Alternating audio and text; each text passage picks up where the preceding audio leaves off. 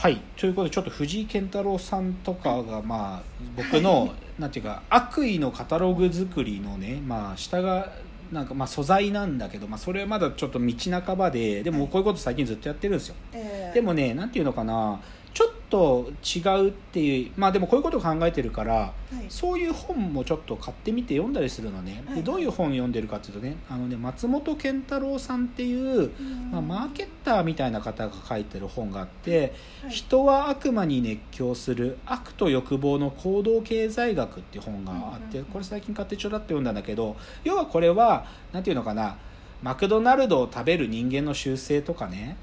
もしくはなんだろうなコロナウイルスでなんかこう真面目なこと言っちゃうとかあのそうもうつい最近ですに6月ぐらいに出た本なんだけど、でうん読んでんだけど、まあ、要はでもその心理学的なねタグ付けをして、まあまあ、解説を上手にやってる本なのよ、うんでも僕は別に解説をやりたいわけじゃないんですよ、でなんていうか要はツールというか僕らのある意味悪意ってものの、うん。自分たちが使えるものとしてだから解説じゃもう絶対できない。使えるものにはならないんでそういうものを作ってるっていうのが今僕がやってる人たちなの。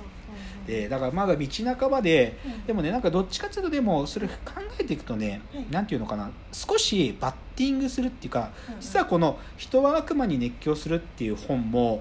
そういうちょっと着眼点があるから書かれた本なんだろうなと思うのは例えばさ、あのグレタさんグレタ・トゥンベリさん。あはいはいはい。あの、はい環境についてね問題意識を置いてあの子たちにあの子に怒る大人たちとか、うん。そういう人がまあ今たくさんいると。で、はいそういう怒りみたいな感情がどこから来るのかっていうような話にも接近していくんだけど、一個この僕が今日悪意だっていうのを言った時にねはい。これ一歩超えちゃうとはい。それこそポリティカルコレクトネス的うな多分今の現代的な世の中ではやっちゃいけないことに踏み込むリスクを多分にはらんでるっていうのがちょっとここからの話なのね。はい。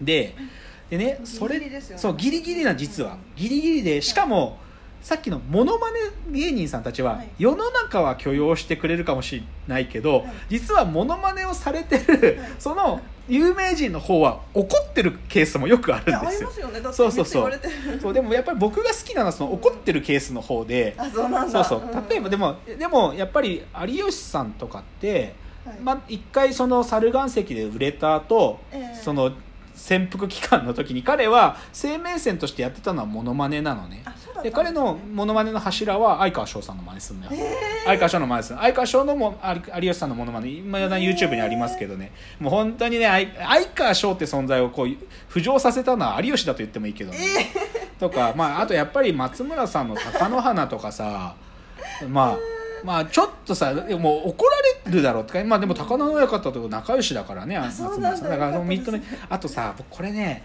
ーはい。あのみぜひ見てほしいですけど G 高しっていうモノマネ芸人がいるんだけどうん彼がね藤原竜也さんのモノマネやってんのね。うんこれひどいのよ。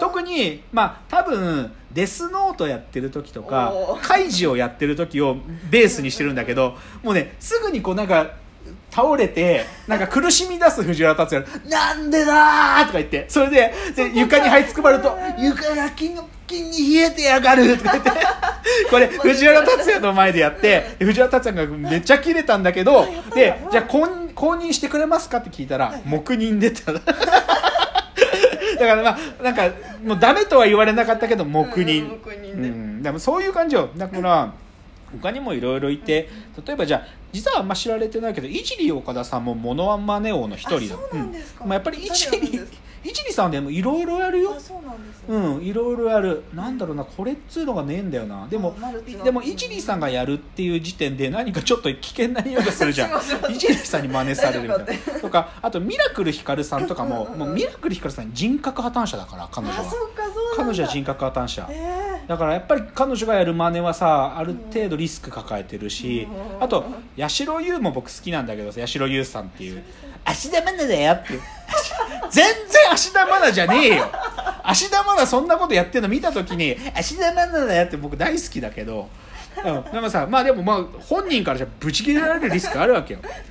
でまあで切れられないラインでいくとね。で僕これねぜひ一回行ってみたいんだけど、はい。あのねモノマネするはいプレイヤーたちでだけで構成されてる草野球のチームがあるの。絶対面白いじゃんそんな。でこれね錦糸公園あ錦糸公園モノマネプロ野球っていうこれねあのブログもあるんだけどあのねこの前19日もた多分錦糸公園のグラウンドであの試合があって超い。や僕ね絶対一回見に行きたい。もうね出てる選手が全員モノマネやっててピッチャーあのブログ書いてるのは桑田真澄なの。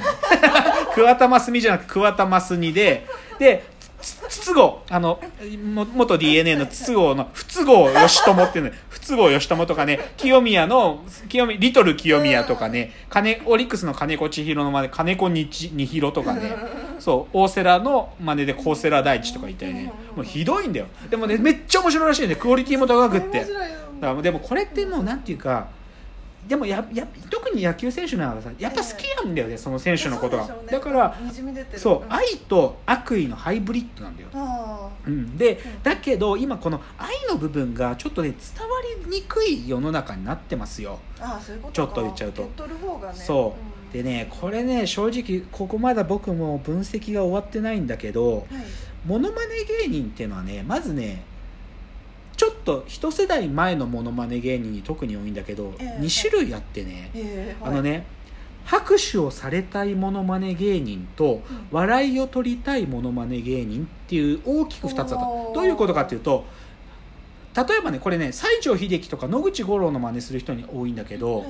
あのね「うまい!」って言われたい「あー。よっ!」とか要はスナックとかでモノマネやるとはいはいはい「わー!」っつって拍手をしてほしいモノマネこの人たちってどっちかっつうとなんか笑い取りに行ってるんじゃなくて「うまいですね!」って言われたいんですよお見事っていうかっていうモノマネ芸人でもこれねあの歌うたい系のモノマネ芸人とかフジテレビがやるモノマネ王座決定戦とかこの趣強い。でその流れをある意味逸脱したのが、まあ、その原理はコロッケさんなんだけど どっちかというと細かすぎて伝わらないモノマネの連中を完全に笑い取りに行く。そうですね。でこのね拍手されたいモノマネ芸人たちの頃はまだ愛のウェイトが高かった。悪意はほとんどなかったあーというかそうか。そうか。要はある意味自分をもう完全に同一化しちゃってんだよねそのもの。そうなんだけど笑い取りに行く方になってくるとちょっとだんだんと悪意が染み出てきたんだよね。でこの悪意系のやつが多分時代が今になったから今ねモノマネ芸人たちはい。ともするとすぐ炎上すんの。具体的に言うとね最近コロッケさんがね、はい。米津玄師さんやったのよ。あ そうなんだ。なんかねなんかなんだっけな死んでるもはや死んでる米津玄師みたいな。なんか米津さんってさ自分の PV の中でちょっと踊るじゃない？あの踊りでなんかあれがもう人体標本みたいな感じで踊るからい死んでるとか言ってもう超炎上したの。とかあとやっぱり頻繁に炎上するのは金太郎さんね。あそうなんだ。やっぱりもうね前田敦子の時点はで結構やばい地雷踏んでたんだけどでも前田敦子はまだなんとかセーフラインにいたんだけど、はい。欅坂46のね平手さんっていうあのセンターにいる子をねやっちゃったのね。そしたら大炎上ね。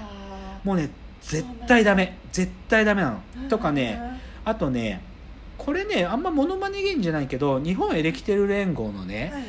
あの方がはい。川北真由子さんっていうう。んあの帰国子女の方がいらっしゃるの。テレビタレントさんで川北真由子あのまあモデルもともとモデルさんだったのかな？でもバラあのテレビタレントさん、い。でもその方がなんか舞台かなんかやった時に芝居が下手だったらしいのね、はい。でだけどしょうがないんだよ。帰国子女だから日本語達者じゃないから片言になっちゃうでもそれを大根芝居って言って真似しちゃったのね、うん。もう大炎上、うん。あとさゆりやんなんかも最近浜崎あゆみやって炎上しちゃってるのね、でちょっとね今この地雷が正直増えてる。あへえ。うん。見えるんだ。もちょっとすぐ炎上する。でそれがしかも炎上のされ方が悪意の塊でしかないって言われ方でうん。炎上してうん。ちょっとねこれは僕はあんまり嬉しくない感じがする。で,、すね。今ね正直絶対にモノマネしててか誰がやってもモノマネこれ真似したらうんもう確実に地雷で炎上するのあが浅田真央ちゃんそれあれあのー細かすぎてであったじゃあっないですか。た。それこそあれマスヤ・キートンさんがやってもう大炎上よ。そうでしたよね。でね浅田真央ちゃんとあとね羽生結弦。あー。もうね羽生譲らないっていうモノマネ芸人さん芸名変えたからね。あそうなんですか？もう無理って分かって。あそうなんだ羽生結弦やった瞬間に。でねちょっとこのねフィギュアスケートってジャンルは正直ね何なんでしょうね。あのねこれね僕ねちょっとさちょっとこれ少しあんまり大きい声で言えないけど、え。あのね吉永小百合さんってーはい。あのね、僕の中でどういう表現がミミートするかっていうとね最も皇族に近い一般人と呼んでんの僕は。つまりちょっとある種の神聖視されてる神聖化されてる人。で浅田真央さんと羽生結弦さんはその吉永小百合さんと同じレイヤーにいると思う。本当だ。なんかそれストンときます。そう。だから正直ねものこれタブーなんだよ。タブーっていうかでもでもさマスヤ・キートンが細かすぎでやっちゃったなんてフィギュアスケート選手の回トリプルアクセルの回転中の表情スローで見ると実ははい。目こう閉じててこうなんかね二重顎みたいになっちゃってるんでね。はい。そこを真似しちゃったんだよね。はい。はい。でさそれがもうブチ切れられてね全国民に。ね。はい。だからちょっと正直このなんていうのかなやっちゃいけないタブー領域が結構増えてきてるっていうのがあって最後僕はそれに対するちょっとほんのばかりの抵抗というか、僕がそこを正直あんま面白いと思ってないって話を最後のチャプターでしてちょっとある人の言葉を紹介するっていうのを次のチャプターにしたいと思います。はい